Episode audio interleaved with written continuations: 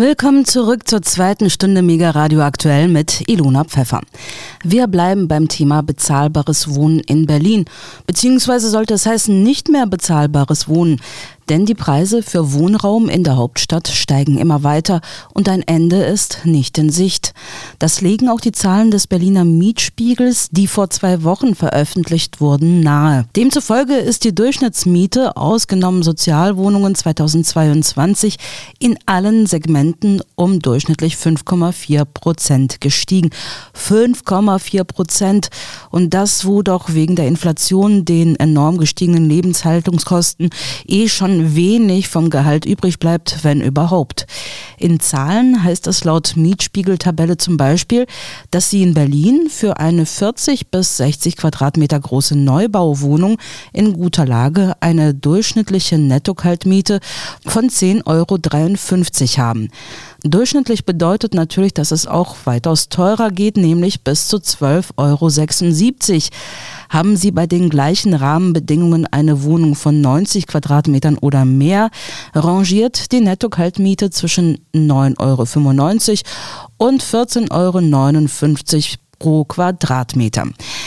Der Mietspiegel ist nicht das Abbild politisch gewollter Miethöhen, stellte Bausenator Christian Gebler klar, aber er bildet das Geschehen auf dem Mietmarkt nun mal ab. Ja, wenig tröstlich, wenn Sie mich fragen. Aber muss man sich als Mieter damit abfinden? Und welche Möglichkeiten könnte es geben, die Mietpreise in der Hauptstadt zu senken oder die Preissteigerungen zumindest aufzuhalten?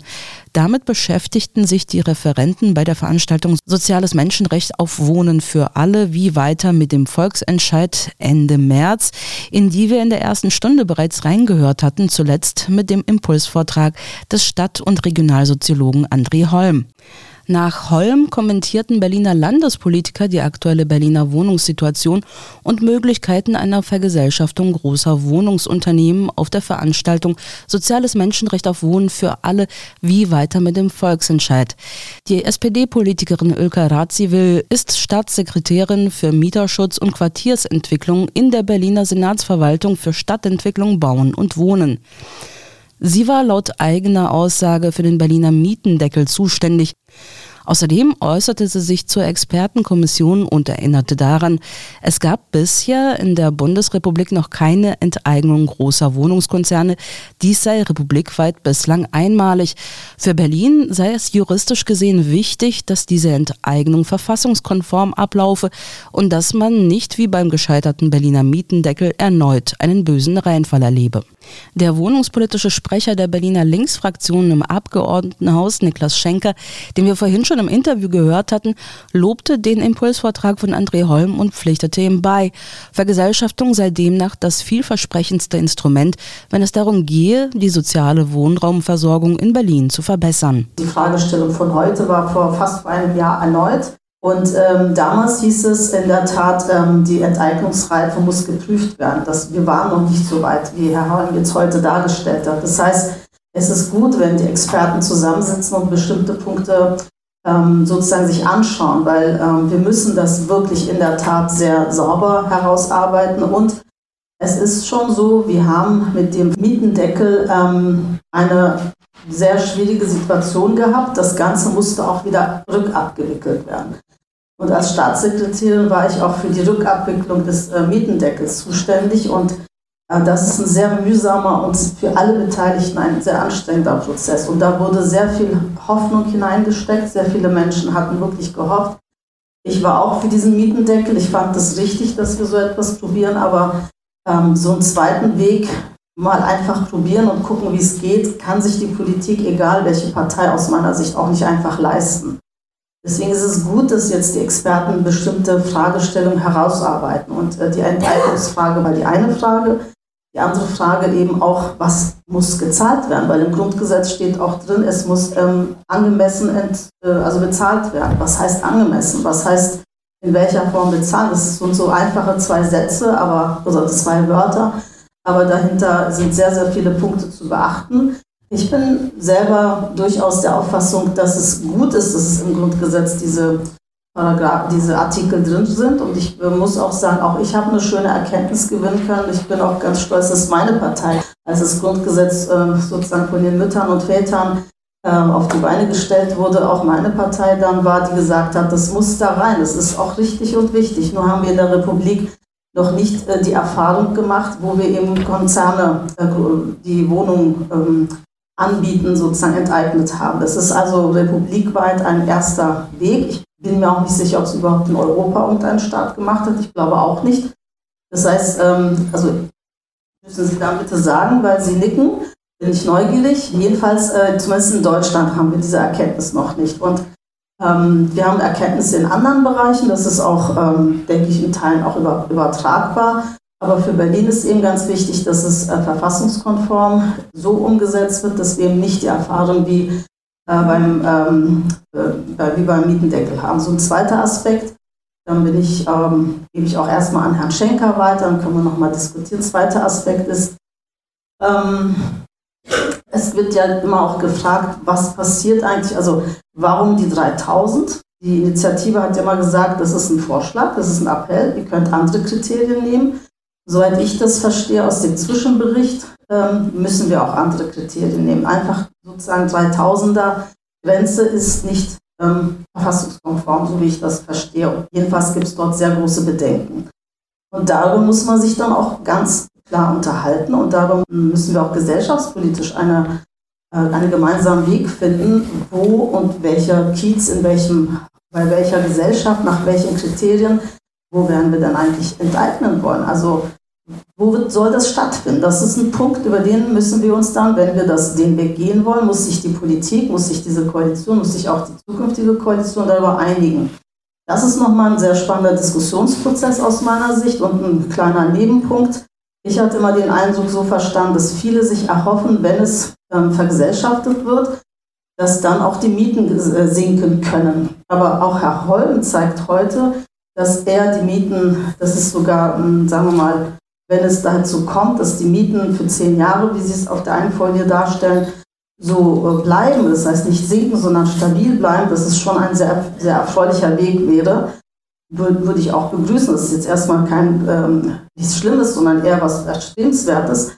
Aber der Punkt ist, diese Erwartungshaltung von vielen, die werden wir wahrscheinlich enttäuschen, so wie es aussieht. Und diese Fragestellung stelle ich mir auch.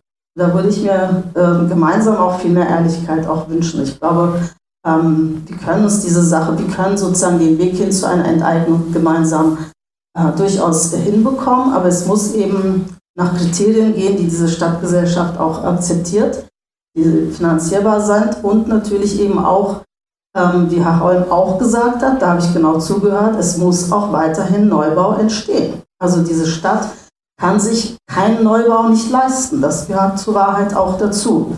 Und deshalb äh, werden wir beides machen müssen, beide Aspekte prüfen müssen. Nur so werden wir die Wohnungsnot in dieser Stadt aus meiner Sicht auch ähm, begegnen können. Und es suchen sehr viele Menschen mit sehr geringem Einkommen, ohne Einkommen, bezahlbaren Wohnraum. Und dafür sind wir auch angetreten, gemeinsam für diese Zielgruppe auch adäquaten Wohnraum zu schaffen. Ob es im Bestand ist oder eben durch Neubau. Beides muss gemacht werden. Ja, darf ich Ihnen noch eine Frage stellen?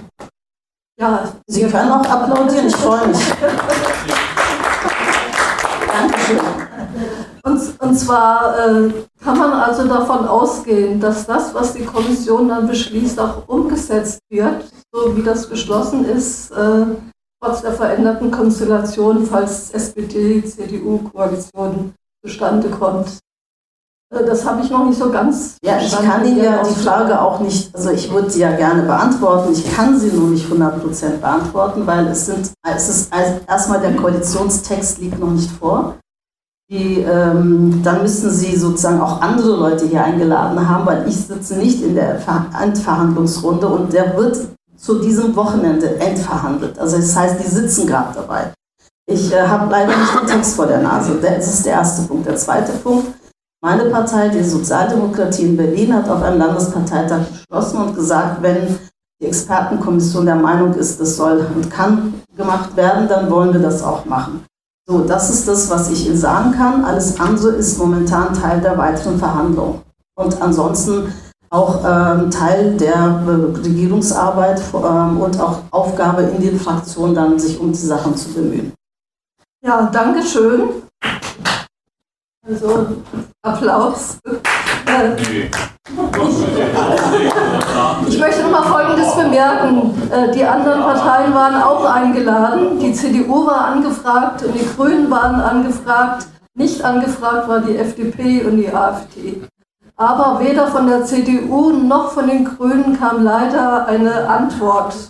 Und es wurde mehrmals nachgefragt und leider, leider, wir hätten die gerne hier dabei gehabt, aber die sind nicht gekommen. Wen habt ihr denn gefragt von den, von den, von den Parteien? Von den Grünen und von der CDU? Wir haben uns immer an die Fraktionsvorstand gewandt, äh, per E-Mail, per Telefon nachgefragt und an die jeweils Zuständigen für diesen Bereich Boden und so weiter. Wir können gerne äh, das auch nochmal auf Nachfrage genauer mit Namen und so weiter.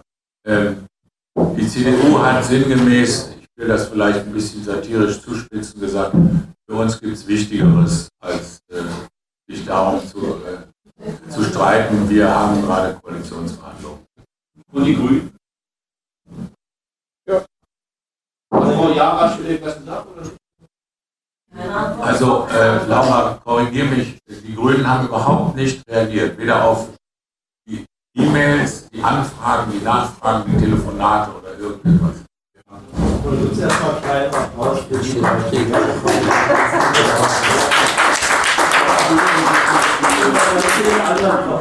Okay, also in der, nachher in der Diskussion haben wir ja alle Gelegenheit, uns zu beteiligen. Jetzt kommt erstmal Niklas Schenker dran. Eine äh, kleine Geschichte darf ich vorneweg sagen, die mich nämlich äh, bei der Vorbereitung erfreut hat. Er hat, bevor er in die Politik eingestiegen ist, eine Punkband gegründet. So, und dann hat er zu den Linken gefunden. Also Niklas Schenker. Ja, wunderbar. Bitte? Äh, der Goldene Muschel keine Liebesgöttin. Ein ganz komplizierter Name, aber ähnlich kompliziertes Thema. Nein, ich freue mich erstmal äh, auch sehr über die Einladung. Ähm, und äh, finde es auch gut, äh, dass Öka da ist und ich finde es auch gut, dass ich eine bisschen andere Auffassung dazu habe. Es wäre ja auch langweilig, ähm, so ein bisschen Kontroverse ist ja äh, auch ganz, ganz interessant und wir haben ja auch Zeit, wir führen ja gerade keine Koalitionsverhandlungen. Ähm, aber es ist tatsächlich ja wirklich ähm, enorm wichtig, nochmal über dieses Thema zu sprechen. Ich glaube, ähm, äh, klar ist, wir haben als, als Linke von Beginn an das Vorhaben unterstützt. Wir haben sehr viele Unterschriften auch gesammelt ähm, und wir haben das aus tiefer Überzeugung gemacht, weil wir nicht nur davon überzeugt sind, dass es ein Instrument ist, was unbedingt notwendig ist äh, zu ziehen in Berlin, sondern weil wir auch davon überzeugt sind, dass es rechtlich möglich ist. Ähm, und darauf werde ich gleich nochmal auch genauer eingehen, aber also es sucht ja wirklich seinesgleichen, welches Vorhaben so detailliert ähm, rechtlich jetzt schon sowohl von der Initiative als dann auch ähm, anderthalb Jahre von der Innenverwaltung geprüft wurde, als auch jetzt nochmal in der Expertenkommission von einigen der namhaftesten VerfassungsrechtlerInnen ähm, von vorne bis hinten durchgeprüft wurde. Insofern ähm, haben wir es ja hier wirklich mit einem ähm, Anders vielleicht auch als beim Mietendeckel, da, der wurde auch geprüft, aber das muss man vielleicht auch nochmal in der Zeitlichkeit sich anschauen. Also da gab es Anfang des Jahres, ähm, Januar 2019, so einen Artikel ähm, und innerhalb von einem halben Jahr, also in einem enorm schnellen Zeitraum, ähm, gab es dann am Ende schon ein Gesetz, was auch verabschiedet wurde. Vielleicht hätte man sich da an der Stelle auch nochmal drei oder vier Monate länger Zeit lassen sollen. Ich glaube, es war ähm, nicht falsch, das zu machen, weil ja auch der Druck enorm war. Aber im Vergleich dazu haben wir es jetzt mit diesem Vergesellschaftungsvolksentscheid ja damit zu tun, dass eine Initiative, eine sehr große Initiative, auch mit vielen Experten und Experten seit drei und vier Jahren äh, an diesem Vorhaben sitzt. Und Vergesellschaftung, und deswegen war der Vortrag von äh, André natürlich nochmal total spannend, ist das vielversprechendste Mittel, äh, das vielversprechendste Instrument, wenn es darum geht, die soziale Wohnraumversorgung in Berlin ähm, zu verbessern und auf andere Füße zu stellen. Das heißt nicht, dass nicht auch der Wohnungsneubau weitergehen muss. Dann müssen wir aber natürlich auch über den Wohnungsneubau sprechen, den wir tatsächlich brauchen. Und ich meine, auch da hätte man sich ja nochmal anschauen können, was diese Immobilienkonzerne in Berlin, die vergesellschaftet werden sollen, bisher an Wohnungsneubau so beigetragen haben zu Berlin. Das ist entweder gar kein Wohnungsneubau oder aber sehr teurer Wohnungsneubau. Und wenn dann so ein Unternehmen wie Vonovia ja nun angekündigt hat, im Zuge der, der Krise der Bauwirtschaft ähm, gar keine Wohnung mehr zu bauen, dann könnte man ja auch die These wagen, wenn alle Grundstücke, die jetzt Vonovia gehören, dazu gehören eben auch so ein paar Baugrundstücke, dann an das Land Berlin gehen, dann könnte man die ja auch nutzen, um mit 100% Sozialwohnungen zu bebauen. Und insofern hätte also auch für das Instrument Wohnungsneubau die Vergesellschaftung eigentlich einen gelungenen Zweck. Und eine ganz andere, enorm wichtige Herausforderung, gerade von dem Hintergrund, dass wir am Wochenende ja diesen Klimavolksentscheid auch in Berlin hatten, ist die energetische Gebäudesanierung. Ähm, durchaus ein Thema auch mit sozialem Sprengstoff. Ähm, wenn die eben so sozusagen mit den eben unzureichenden Bundesgesetzen, dass die Modernisierung auf die Mieten umgelegt werden kann. Auch das war ja in dem Vortrag ähm, enthalten, also dass die Konzerne enorm viel in die Modernisierung investieren, weil das sozusagen als Mietsteigerung bei den Mietern auch am Ende ankommt. Und auch dafür ist es ja eine ziemlich entscheidende Frage, in welchem Eigentum sind eigentlich diese Unternehmen. Kann eine energetische Gebäudesanierung eben so organisiert werden, dass die Kosten am Ende nicht dazu führen, dass Mieter und Mieter verdrängt werden, ihre Wohnung verlieren, sondern kann die so ähm, organisiert werden, dass es am Ende Klimaschutz ähm, ohne Verdrängung tatsächlich auch möglich gemacht wird. Wenn wir uns jetzt also die Geschichte von diesem Volksentscheid, ähm, glaube ich, nochmal angucken, ja, also ich ähm, ähm, meine, natürlich war vor anderthalb Jahren, als ähm, Rot-Grün-Rot äh, zusammengefunden hat, nochmal die Frage, ähm, wie es weitergeht und dann sich für so eine ähm, Expertenkommission zu entscheiden, tatsächlich ein Kompromiss. Es ist ähm, sowohl ein Kompromiss, weil man sagen konnte, ob und wie ähm, äh, findet beides statt in, in, der Expertenkommission und findet ehrlicherweise auch beides statt in der Regierung. Also sozusagen, man konnte ähm, äh, auch sagen, ob vergesellschaftet wird, ist total offen. Vielleicht finden wir aber auch tatsächlich einen Weg, wie wir zu so einer Vergesellschaftung kommen. Also auch in dieser Regierung im Grunde genommen ist es ähm, so, würde ich fast sagen, dass mit dieser Einrichtung der Expertenkommission man den politischen Konflikt darum, der so ein großes, äh, also sozusagen hätte man den nicht geklärt, wäre die Regierung nicht zustande gekommen. Äh, man hat den um ein Jahr suspendiert. Nun wusste niemand äh, oder konnten die wenigsten erahnen, dass es eine Wiederholungswahl gibt, äh, sondern alle waren sich äh, da relativ klar, dass man sozusagen also auch als diese Regierung dann ähm, weitermacht und äh, die Ergebnisse dieses ähm, Volksentscheid, äh, dieser Expertenkommission dann auch äh, gemeinsam bewertet. Jetzt ähm, stehen die Zeichen anders ähm, und das ist insofern natürlich ähm, schon äußerst schade, weil die Expertenkommission ja sehr eindeutig in ihren Voten schon ist. Also auch wenn sich alle Mühe gegeben wurde, da Expertinnen und Experten auch teilweise reinzusetzen, die wirklich absolut abwegige ähm, Auffassungen vertreten. Also das, was zu dieser Landesverfassung zum Beispiel gesagt wurde, da gibt es genau einen Experten, der vertritt das auch sehr exponiert. Das ist aber eine Auffassung, die in der sozusagen einschlägigen, ähm, sonstigen sozusagen Expertinnenliteratur als absolut abwegig sozusagen bezeichnet wird. Ähm, also es gab ja auch schon vor dieser Expertenkommission eine umfassende äh, Gutachterschlacht fast. Äh, und ich glaube, alle Gutachten, die nicht indirekt oder direkt äh, aus der Immobilienlobby finanziert wurden, sind alle zum gleichen Ergebnis gekommen, Vergesellschaftung ist möglich. Das heißt nicht sozusagen, dass alle Fragen geklärt sind, aber das äh, bedeutet durchaus, dass man in diesen Gesetzgebungsprozess natürlich starten kann und im Zuge von so einem Gesetzgebungsprozess dann natürlich auch noch die ein oder andere offene Frage klären kann. Ganz offensichtlich. So funktioniert das ja auch bei anderen Gesetzen, wenn man die jetzt auf den Weg bringt, dass man dann nochmal im Prozess die ein oder andere Frage klärt. Insofern ähm, äh, liegt eigentlich alles auf dem Tisch, alle Karten liegen auf dem Tisch. Es ist offensichtlich, dass es möglich ist und es ist jetzt eine rein politische Frage ob man bereit ist, sich an dieser Stelle mit den Konzernen anzulegen, ob man bereit ist, dieses durchaus radikale Mittel, aber wir haben ja auch eine wirklich ähm, so dermaßen angespannte Wohnungsnotlage in Berlin, dass radikale Instrumente absolut geboten sind zu ziehen. Ob man sich traut, ob man bereit ist, dieses Instrument zu ziehen oder ob man ähm, das eben nicht bereit ist. Und mit der jetzt Ankündigung für so ein Vergesellschaftungsrahmengesetz, wie es heißt, da ist ja die Idee, wenn ich das richtig verstehe, dass so ein Stück weit analog, es gibt in Berlin ja auch ein Enteignungsgesetz, also Paragraph äh, Artikel 14 im Grundgesetz, der beschreibt die Enteignung und Artikel 15 im Grundgesetz, äh, der beschreibt die Vergesellschaftung. Und nach diesem Artikel 14 ähm, gibt es eben auch ein Enteignungsgesetz, Berliner Enteignungsgesetz.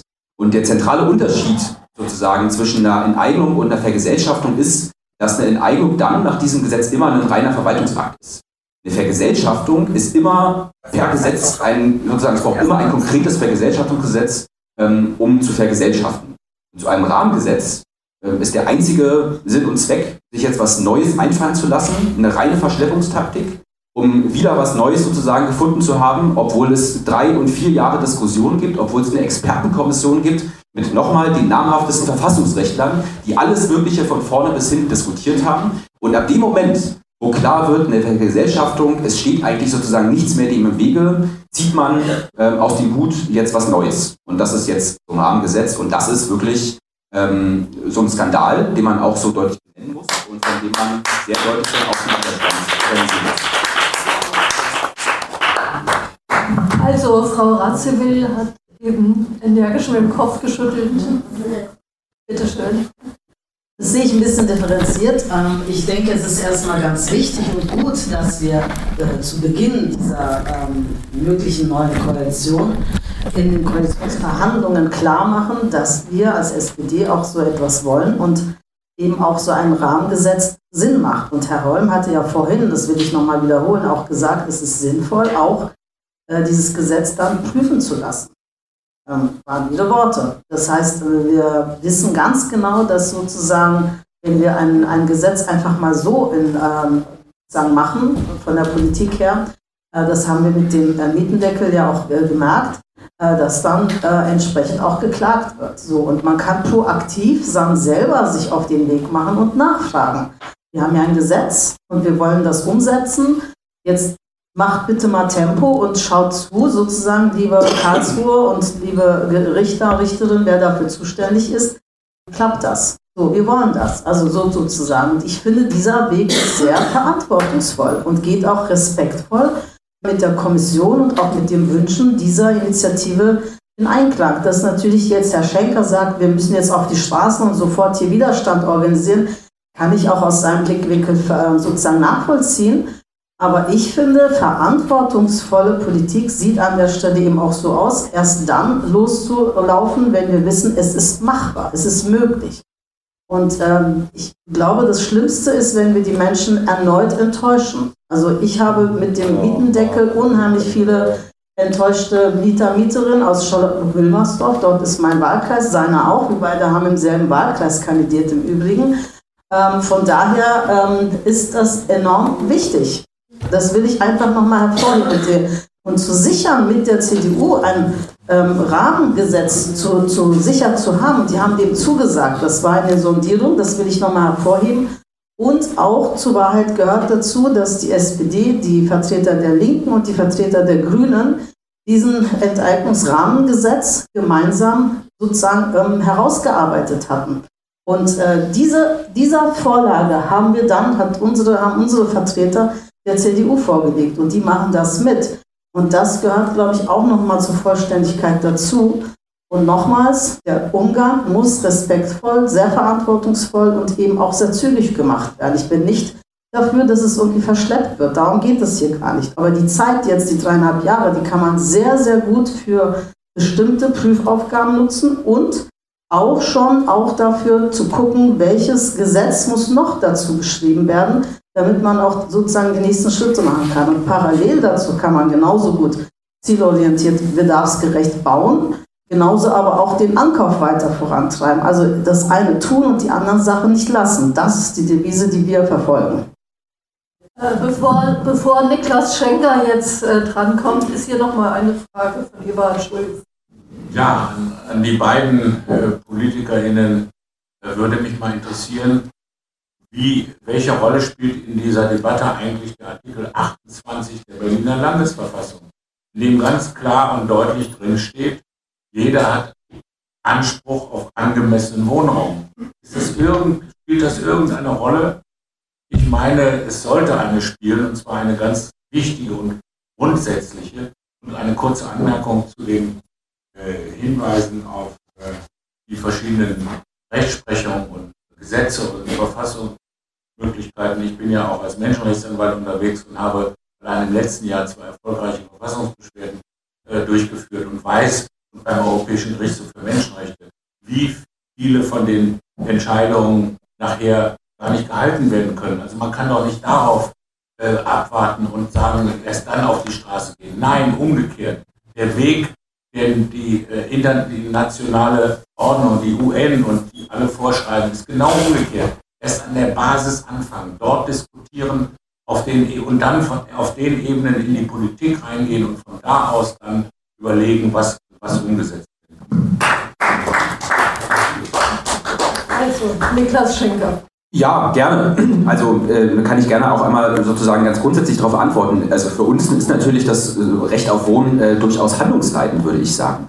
Also was, was meint denn ähm, Recht auf Wohnen? Das bedeutet, dass Wohnen eine Aufgabe eigentlich der öffentlichen Daseinsvorsorge sein müsste. Also das haben wir die Überzeugung, es gibt eben zentrale Lebensbereiche, dazu gehört Bildung, Gesundheit, Kultur, ähm, aber eben auch das Wohnen. Und das sollte natürlich eigentlich nicht marktwirtschaftlich irgendwie organisiert sein, sondern Wohnen muss als soziale Infrastruktur allen bereitgestellt werden, die in dieser Gesellschaft wohnen und leben möchten. Und das bedeutet, ähm, wenn wir es jetzt konkret machen, dass wir das natürlich möglichst damit organisieren können, dass wir eben nicht Wohnen in den Händen von irgendwelchen Immobilienkonzernen lassen, wo äh, alle Mieterinnen und Mieter hunderte Euros jeden, jeden, jeden Monat ähm, als äh, sozusagen direkt an die Aktionäre dem, dem Grunde nach irgendwie an Miete zahlen, sondern das bedeutet, dass das Wohnen äh, in den Händen von, von kommunalen, von gemeinnützigen, von gemeinwohlorientierten ähm, Unternehmen sein muss. Und die Vergesellschaftung ist eben ein ganz entscheidendes Instrument dafür, ähm, weil wir damit mit auf einen Schlag äh, tatsächlich ja einen ganz großen Anteil des, äh, des Wohnens in Berlin ähm, ganz anders organisieren können, als das, und äh,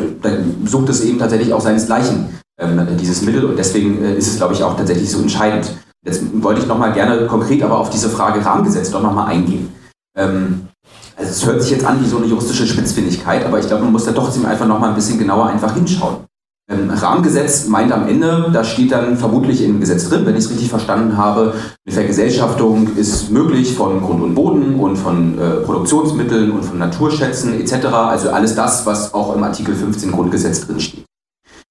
Für eine konkrete Vergesellschaftung, nochmal, das steht ja im Artikel 15 drin, das ist auch völlig unbestritten, für eine konkrete Vergesellschaftung braucht es aber immer noch ein eigenes Vergesellschaftungsgesetz. Also reicht dieser Rahmen nicht aus.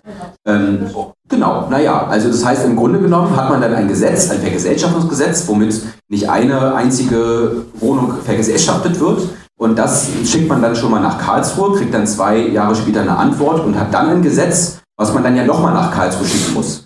Das heißt, man verschleppt im Grunde genommen einfach das nochmal um zwei Jahre, hat nichts gewonnen am Ende, weil man ohnehin gar nicht weiß, ob dann ein konkretes Vergesellschaftungsgesetz, was dann auf den Grund und Boden, zum Beispiel so wie sich die Initiative das vorstellt, ob das am Ende wirklich anwendbar ist oder nicht. Also was der Vorteil an diesem ähm, Rahmengesetz ist, das, äh, genau, das äh, sehe ich so nicht. Das ist natürlich so, dass es ja auch Sondierungen mit, mit, ähm, äh, äh mit SPD, Grünen, Linken gab und dass ähm, sozusagen da aber andere Diskussionen drum gab, ähm, dass ein Umsetzungsgesetz, also ein konkretes Vergesellschaftungsgesetz, wie sie äh, das die Initiative vorsieht, ähm, unbedingt ähm, ein Bestandteil dessen sein muss.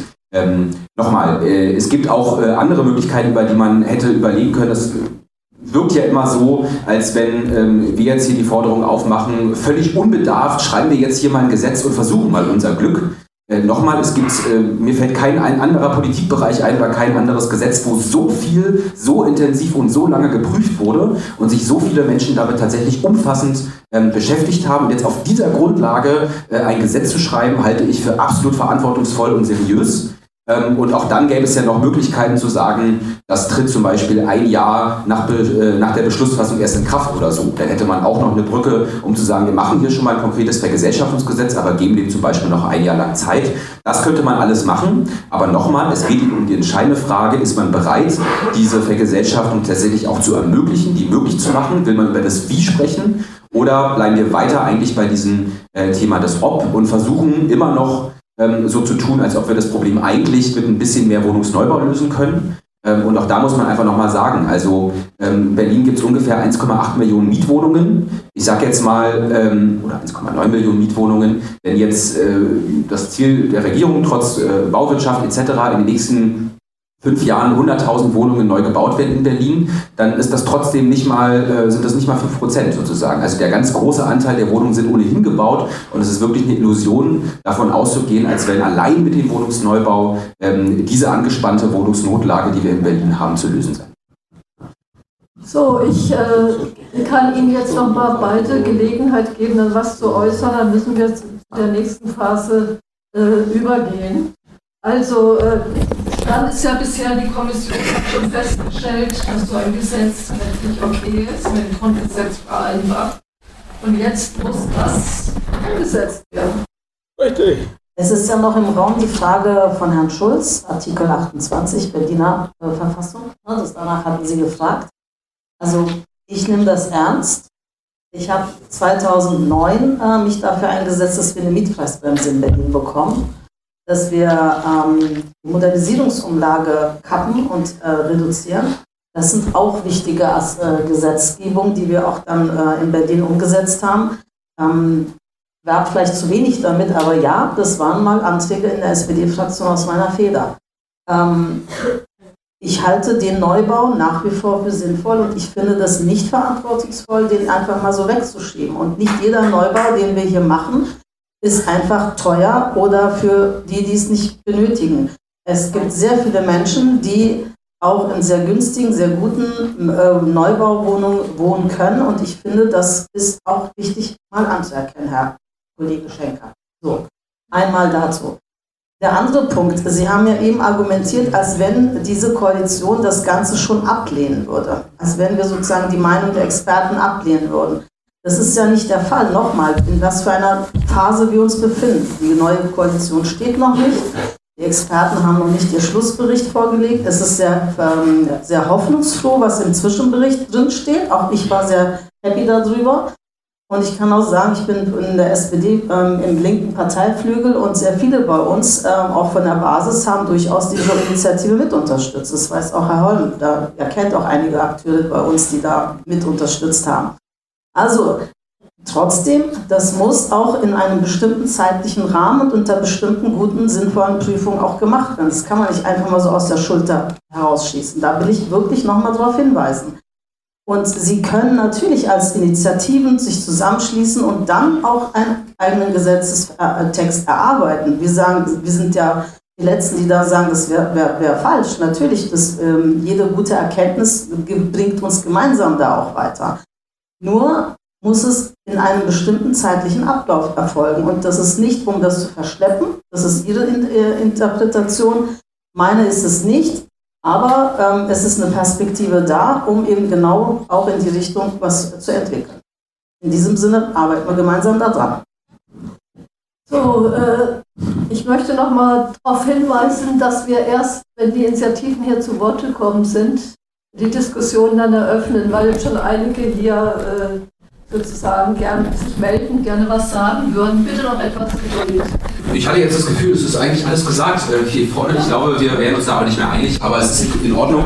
Äh, nicht heute Abend. Äh, vielleicht noch sozusagen zuletzt, also nochmal, ich glaube, äh, es ist einfach immer sozusagen so ein Gespenst, ähm, was dann berufen wird, als wenn man sich jetzt noch hundertmal zum Neubau bekennen muss, bevor wir jetzt bei Vergesellschaftung sprechen können. Also das sind einfach zwei Paar Schuhe und nur weil wir vergesellschaften, bedeutet das nicht zu sagen, dass das das einzige Instrument und alles andere lassen wir jetzt äh, beiseite. Also im Übrigen brauchen wir zum Beispiel auch einen bundesweiten Mietendeckel, der wird auch dann weiter wichtig und auch weiter notwendig bleiben, ähm, auch wenn wir die Vergesellschaftung umsetzen.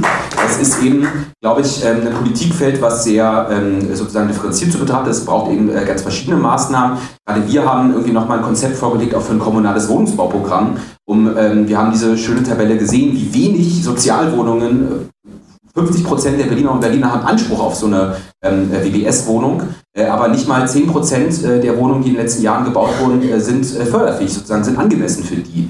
und deswegen müssen wir uns natürlich auch äh, dafür darum Gedanken machen, wie wir diese Quote wirklich enorm anheben, also wie wir die kommunalen Unternehmen, die tatsächlich die einzigen sind, die die bezahlbaren Wohnungen bauen, die wir brauchen, wie die da ansprechend auch dazu befähigen können. Aber wenn wir das machen, ähm, also sozusagen reicht meine Kapazität dafür auf jeden Fall aus, mich auch noch um die Vergesellschaftung zu kümmern. Also ich bedanke mich jetzt bei Ihnen beiden und äh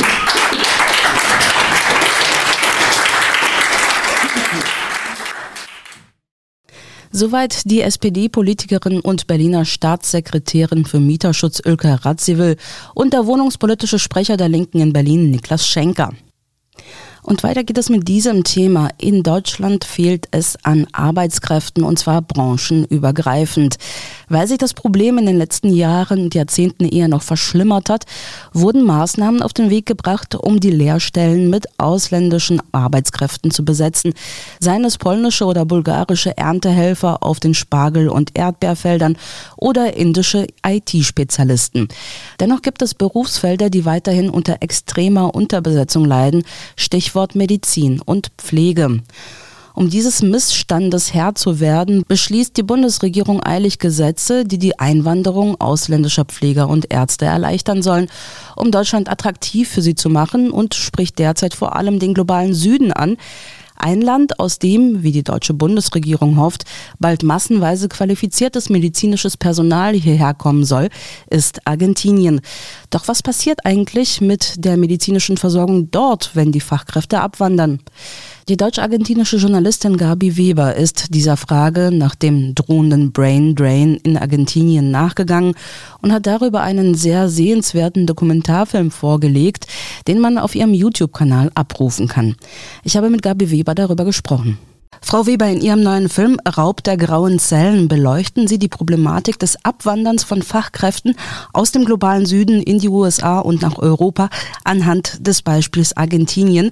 Deutschland hat es sich ja auch ganz ausdrücklich zum Ziel gemacht, den Fachkräftemangel unter anderem auf diesem Wege zu bekämpfen. Wenn ich an Branchen wie die IT denke, fallen mir zum Beispiel indische Spezialisten ein. In welchen Branchen liefert denn Argentinien begehrte Fachkräfte für den globalen Norden? Ja, also zuerst mal, es ist ja nicht nur die deutsche Regierung, sondern es ist ja auch der Herr Habeck, der sich da besonders aus dem Fenster äh, gelehnt hat. Und hier Kampagne macht, ja, kommt zu uns, wir, wir, wir brauchen euch, wir nehmen euch mit offenen Armen auf, wir ändern jetzt auch die Gesetze zur Einwanderung, der deutsche Pass, den wird es ganz billig jetzt geben, also wir brauchen euch. Und er wendet sich da jetzt, was Argentinien angeht, eben auch vor allem an die Pflege oder und Ärzteberufe. Also ich finde es schon, äh, ich habe mir diese Werbefilme mit Herrn Habeck äh, angeguckt, ich finde es schon äh, sehr bitter, wenn man einerseits sieht, was im Mittelmeer passiert, dass man dort äh, die Leute, die Armen sozusagen, die da irgendwie im Schlauchboot übers Mittelmeer kommen, die lässt man absaufen und die Leute mit Doktortitel, die will man den armen Ländern wegnehmen. Also Entschuldigung, es finde ich wirklich ziemlich, also es geht mir irgendwo auch nahe, weil es einfach eine komplette Ungerechtigkeit ist, was hier die deutsche Regierung, die Ampelkoalition oder auch die Grünen, die ja mal irgendwie eine sozial sensible Partei war, was die sich jetzt herausnehmen. Entschuldigen Sie das, ich musste das einfach loswerden. Hm. Jetzt können wir auch ins Thema einsteigen. Ja, ja. Ich erinnere mich ähm, an die eigene Migrationsgeschichte. Als Einwanderer aus der Sowjetunion hatte man es ja nicht leicht hier anzukommen, was Arbeit angeht. Selbst als Akademiker und mit einer glänzenden beruflichen Karriere oder als Wissenschaftler hat man hier seine Abschlüsse nicht anerkannt bekommen, seine ganze Qualifikation und musste im Prinzip von Null anfangen. Wie verhält es sich mit der Anerkennung argentinischer Abschlüsse in Deutschland, Europa und den USA? Ist es überall jetzt leicht reinzukommen als Argentinier, weil man eben ja eine begehrte Fachkraft ist? Also die USA machen das ja schon länger und ganz systematisch. Die tun ja aus verschiedenen Ländern die Krankenschwestern abwerben. Da gibt es dann überhaupt keine Probleme bei der Anerkennung. Ich habe hier mich auch an den, wie gesagt, ich habe das in dem Film ja auch dargestellt, ich habe mich hier auch an den Universitäten umgeguckt und habe auch die, Rektoren, also den Dekan sprechen lassen. Die Ausbildung hier zur Krankenschwester, die ist fünf Jahre, die ist hochqualifiziert. Ich glaube, die ist ähm, ein Vielfaches besser und anspruchsvoller anspruchsvoller als in Deutschland. Dasselbe gilt für den Arzt, für die Ärzte. Sie müssen erst mal sieben Jahre lang das Grundstudium machen und das ist hier, was die öffentlichen Universitäten, die gut sind, angeht, umsonst. Sie zahlen ja keine Studiengebühren an den öffentlichen Universitäten. Und danach müssen Sie vier Jahre lang den Facharzt machen. Da bekommen Sie äh, so ein bisschen Geld, aber das ist wirklich äh, Betonung auf bisschen. Also das sind erstmal elf Jahre, bis sie zum Facharzt kommen. Und wenn sie dann nochmal eine Spezialisierung haben wollen, müssen sie nochmal vier Jahre drauflegen. Um die argentinischen Ärzte oder Kranken Krankenschwestern können sich die anderen Länder wirklich die Finger lecken. Nur ist es aber so, wir haben hier in Argentinien einen beginnenden Ärztemangel und wir haben einen sehr extremen Krankenschwestern oder Pfleger, Pflegerberufe Mangel. Also nur mal eine Statistik. In Argentinien kommen auf 10.000 Einwohner fünf Krankenschwestern.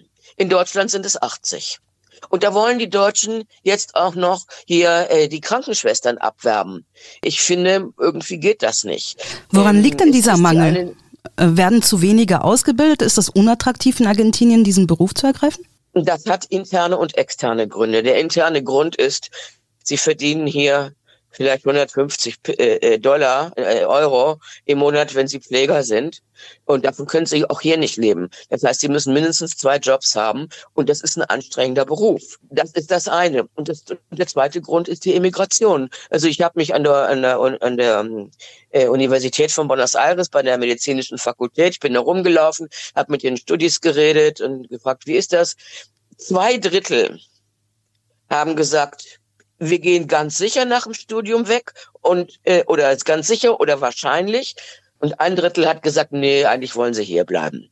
Äh, die Statistiken, es gibt ja Umfragen, reden von 70 Prozent der jungen Argentinier, die das Land verlassen wollen, weil sie hier keine ökonomische oder politische oder soziale Zukunft sehen. Das hängt mit der Situation hier in, ja, hier in Argentinien zusammen. Die gehen meistens in die USA oder vor allem nach Spanien weil sie da keine Sprachbarriere haben.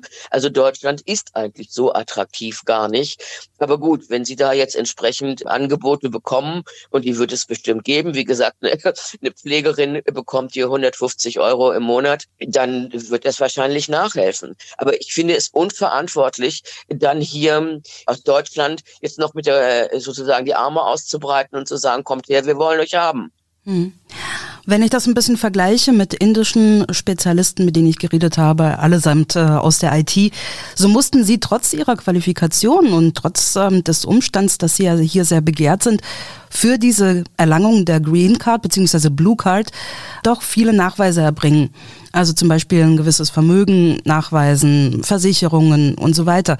In einem armen Land oder vergleichsweise armen Land wie Argentinien dürfte das ja auch nicht ganz so unproblematisch sein. Hat man da etwa die Stellschrauben auch ein bisschen gedreht und äh, das Ganze erleichtert oder was gilt für Argentinier diesbezüglich? Ja, das habe ich mir angeguckt auf der Homepage von der deutschen Botschaft hier.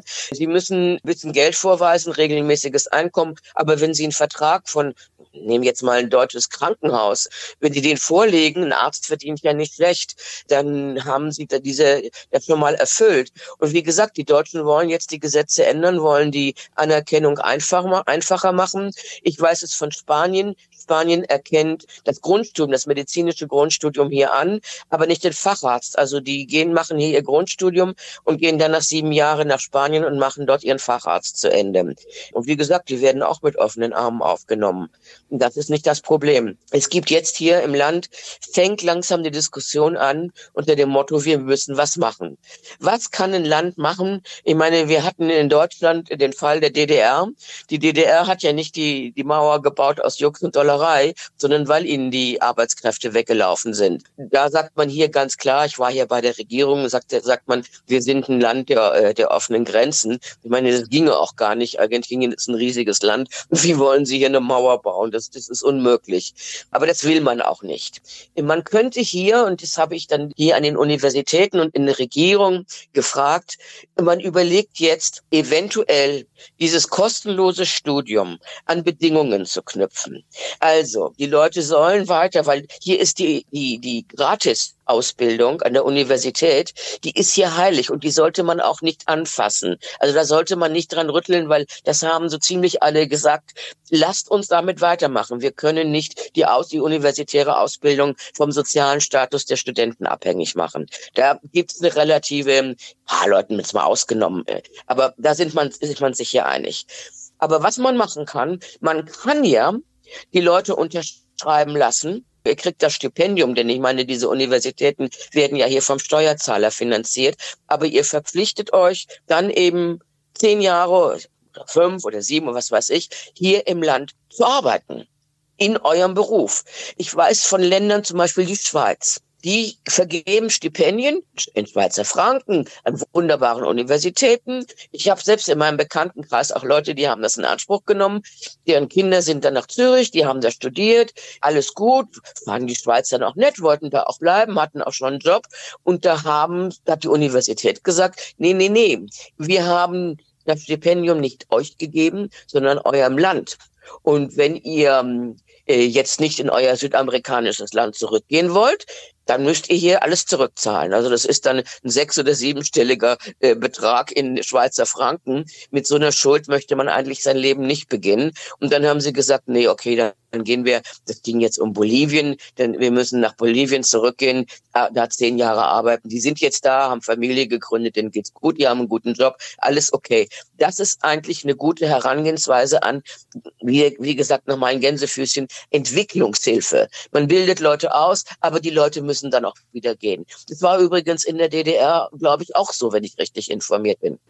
In Ihrem Film haben Sie auch äh, den Vergleich gezogen zwischen den staatlichen Krankenhäusern, wo es die gesundheitliche Versorgung kostenlos gibt, äh, die aber ja teilweise ähm, Wartezeiten von mehreren Monaten beinhaltet und dann den privaten, wo man vielleicht schneller an die Leistung kommt, aber dann auch dafür zahlen muss. Jetzt kenne ich das ähm, auch aus Zentralasien, da ist es genauso. Nicht jeder kann sich die privaten leisten. Auf der anderen Seite sind die staatlichen oft äh, vollkommen überlaufen. Muss man vielleicht, um insgesamt äh, den Beruf attraktiver zu machen und gleichzeitig die Gesundheitsversorgung vielleicht besser zu machen, damit aufhören, beziehungsweise da etwas umdenken? Also wenn man diese beiden Modelle vergleicht, dann vielleicht eine Lehre daraus ziehen und sagen, okay, vielleicht muss man die Ärzte und Pfleger besser bezahlen. Das geht aber nur, wenn ähm, dann eben auch die Gesundheitsversorgung teilweise äh, kostenpflichtig ist. Aber so kommen wir wenigstens ähm, gegen das Problem an, dass uns die Ärzte und Pfleger weglaufen. Naja, wissen Sie, ich wundere mich sowieso, dass diese öffentlichen Krankenhäuser hier immer noch diesen relativ guten Service bieten. Also ich finde es unglaublich, was hier die Pfleger und äh, und Ärzte. Das ist bewundernswert. In der, in der Pandemie sind sie dann beklatscht worden, aber jetzt ist die Pandemie zu Ende, es wird nicht mehr geklatscht und jetzt werden sie wie ganz normale Arbeitgeber unterbezahlt. Das wäre natürlich unbedingt notwendig. Sie müssen auch Investitionen in diese Krankenhäuser stecken. Die sind ja in den 40er, 50er Jahren gebaut worden. Da bröckelt auch der Putz. Nur, ich meine, Argentinien ist de facto eigentlich pleite. Also, und wie wollen Sie, und auch bei den Leuten, wir haben jetzt die letzten Zahlen, 41 Prozent Prozent der Menschen gilt ja als arm und, und, und ein großer Prozentsatz als wirklich, die nicht mal ihre Grundbedürfnisse äh, befriedigen. Wie wollen sie einem nackten Mann in die Tasche greifen? Das geht nicht. Die Leute haben nicht das Geld, hier noch eine bessere, hier noch mehr zu zahlen. Dieses Land muss die soziale Krise überwinden, sonst sehe ich hier überhaupt keinen Ausweg. Denn ich sehe auch in der internationalen Diskussion, ich habe dann bei der Gewerkschaft nachgefragt, was könnte man machen, aber ich sehe da keinen Ansatz, dass da irgendwie was passiert. Die Gewerkschaft sagt, ja, man müsste vielleicht international über die UNO oder, oder was weiß ich, über die ILO Ausgleichszahlungen vornehmen. Dass die reichen Länder, die hier uns die Arbeitskräfte abwerben, hier irgendwie eine Ausgleichszahlung leisten. Ja, Mensch, wir haben heute eine Diskussion in den internationalen Organisationen, die ganz weit zurückgefallen ist über die Diskussion zwischen Nord und Süd, die wir vor 40 Jahren hatten. Das ist ein völlig anderer, völlig anderer Diskurs. Und die dritte Welt, ich benutze diesen Ausdruck bewusst, hat extrem an Einfluss verloren. Und es kümmert, wer kümmert sich denn um Länder, die, die im Bankrott sind? Niemand. Man versucht da abzugreifen, was zu kriegen ist. Und das sind dann eben Mineralien, Rohstoffe, Soja, und eben die Leute mit Doktortitel. Ja, oft hilft ja der Blick äh, zu den direkten Nachbarn. Also gibt es Ansätze bei äh, den benachbarten südamerikanischen Staaten, wo sie es vielleicht besser machen und wo man vielleicht dann ähm, sich was abgucken könnte? Ich habe bei Uruguay nachgeguckt. Die Uruguayer fangen an, jetzt auch Stipendien an eine Verbleibzeit im Land zu koppeln. Argentinien hat damit auch schon angefangen bei dem, bei dem Postgraduierten. Also es fängt langsam an. Es muss ja auch was passieren. Aber es gibt noch eine zweite Ebene. Sie haben das vorhin erwähnt. Es gibt noch diese um, virtuelle Beschäftigung. Also da ist inzwischen Argentinien Weltmeister. Also das sind Leute, die Deutschen machen das ja auch schon, IT-Leute in Indien. Die wohnen weiter in Indien ja, oder jetzt eben in Argentinien, im IT-Bereich, in der Forschung, aber auch zum Beispiel im Öffentlichkeitsbereich oder ähm, in Übersetzung. Das heißt, ein Arbeitnehmer, der wohnt in Argentinien, macht praktisch aus seinem Homeoffice seine Arbeit, aber nicht für eine Firma, die hier in seinem Stadtteil ist, sondern oder in seiner Stadt, sondern für eine Firma, die hat ihren Sitz in, in New York oder in Mailand oder in, in Frankfurt und äh, macht das eben alles virtuell, äh, nimmt an über Zoom, nimmt er an den Konferenzen teil und macht seine Arbeit und sitzt zu Hause, bekommt vielleicht 1000 Dollar, vielleicht 2000 Dollar. Das ist ja für ein Unternehmen, für eine Fachkraft überhaupt kein Thema, weil er kriegt ja nur diese 2000 Dollar und keine Arbeit, Arbeitgeberzulagen, die der Arbeitgeber ja noch zahlen muss, wie Krankenkasse, Rente, äh, im Krankheitsfall muss er auch weiter zahlen, Urlaub. Der kriegt die dann bar auf die Kralle und ist aber praktisch virtuell äh, in den Betrieb eingebunden. Ich glaube, da sollten sich auch die deutschen Gewerkschaften, und ich glaube, da gibt es auch schon Interesse, die sollten sich mal kümmern, wie da eigentlich die Rechtslage ist. Denn ich weiß es, ich bin ja mein ganzes Leben auch freiberuflich tätig gewesen. Ich weiß es, es gibt Berufe, wenn, da sind sie eben freiberuflich und haben auch keine Chance, irgendwas daran zu ändern. Aber wenn sie eingebunden sind, regelmäßig in den Arbeitsbetrieb des Unternehmens, können sie auch als Freiberufler irgendwann mal haben sie das Recht, sich einzuklagen. Das heißt, wenn ein argentinischer oder indischer oder äh, was weiß ich von wo IT-Spezialist der sitzt hier in Buenos Aires, der bekommt 2000 Dollar. Das ist hier eine Menge Geld. Davon kann er hier gut leben. Der macht das vielleicht zehn Jahre. Das ist für das Unternehmen prima. Und dann stellt vielleicht das Unternehmen fest, doch jetzt haben wir auch mal was anderes oder, oder wie auch immer. Dann würde ich dem empfehlen, red mal mit der Gewerkschaft. Und zwar in deinem Land, aber vielleicht auch mit der deutschen Gewerkschaft. Denn es hat ja ein Arbeitsvertrag ein Arbeitsverhältnis bestanden. Und hier müssen die Gewerkschaften Rechtshilfe geben. Ich glaube, am besten wäre das in dem Land, wo der Firmensitz ist, weil da hat man dann auch Zugriff auf sozusagen, wenn man was pfänden will. Da müsste vielleicht mal Verdi oder die IG Metall müssten dann Arbeitnehmern in der dritten Welt die ja ausgebeutet werden in einem Arbeitsverhältnis, den Rechtshilfe geben und sagen, kommt zu uns, wir haben ja ein Sozialattaché an der Botschaft, kommt zu uns, wir werden euch vertreten, wir stellen euch Anwälte zur Verfügung und wir fordern für die letzten zehn Jahre alle Nachzahlungen ein, und zwar nach deutschem Arbeitsrecht. Das fände ich einen guten Ansatz, den sollte man weiterentwickeln und ich glaube, da wäre eine Menge noch am Bewusstsein zu tun, als sich hier ins Fernsehen zu stellen und irgendwelche Werbefilmchen zu machen, wie, wie Habeck und Co. und sagen, kommt zu uns, wir, wir nehmen euch mit offenen Armen auf. Mhm. Abschließend, Frau Weber, im Fokus Ihres Films steht ja nun mal die Medizinbranche, also Ärzte und Pflege. Sie selbst wohnen in Argentinien. Wenn Sie das so betrachten, die Entwicklung und äh, die Abwanderung der Fachkräfte, würden Sie sagen, dass Sie in fünf oder zehn Jahren noch guten Gewissens zu einem argentinischen Arzt gehen würden, in ein argentinisches Krankenhaus und sich da gut versorgt wüssten? Also ich glaube, jetzt im Moment noch ist die medizinische Behandlung in Argentinien, ich bin hier versichert, ganz gut, aber jetzt nicht privilegiert oder so, mindestens so gut wie in Deutschland. Also ich finde, dass sie in Deutschland sehr in Bach runtergegangen ist, wenn ich das vergleiche. Ich finde sie hier noch gut. Weil, wie gesagt, der Ärztemangel, der ist noch nicht da. Es gibt noch, also der fängt jetzt an. Aber richtig, richtigen Mangel haben wir hier bei dem beim Pflegepersonal. Und da wird es dann schwierig. Also während der Pandemie haben hier die Ärzte den Boden geschrubbt. Und das muss ja irgendwie nicht sein. Dafür sind die nicht ausgebildet. Ich fürchte, das geht hier ganz massiv den Bach runter. Weil die jungen Leute in der jetzigen Krise, die sich zuspitzt und jeden Monat zuspitzt, die Leute verlassen hier das Land und ja, kommen dann nur noch äh, mal zurück, wenn sie Urlaub machen wollen. Hier muss was passieren, sonst werden wir hier sehr, sehr schnell eine richtige Krise im Gesundheitssystem bekommen. Sagt Gabi Weber, deutsch-argentinische Journalistin und Autorin der Reportage Raub der grauen Zellen, Fachkräfte aus dem globalen Süden, den man auf ihrem YouTube-Kanal anschauen kann. Ja, und mit diesem Hinweis kommen wir auch schon zum Ende unserer heutigen Sendung. Ich hoffe, Sie konnten etwas für sich mitnehmen und dass Sie morgen wieder einschalten. Tschüss, machen Sie es gut.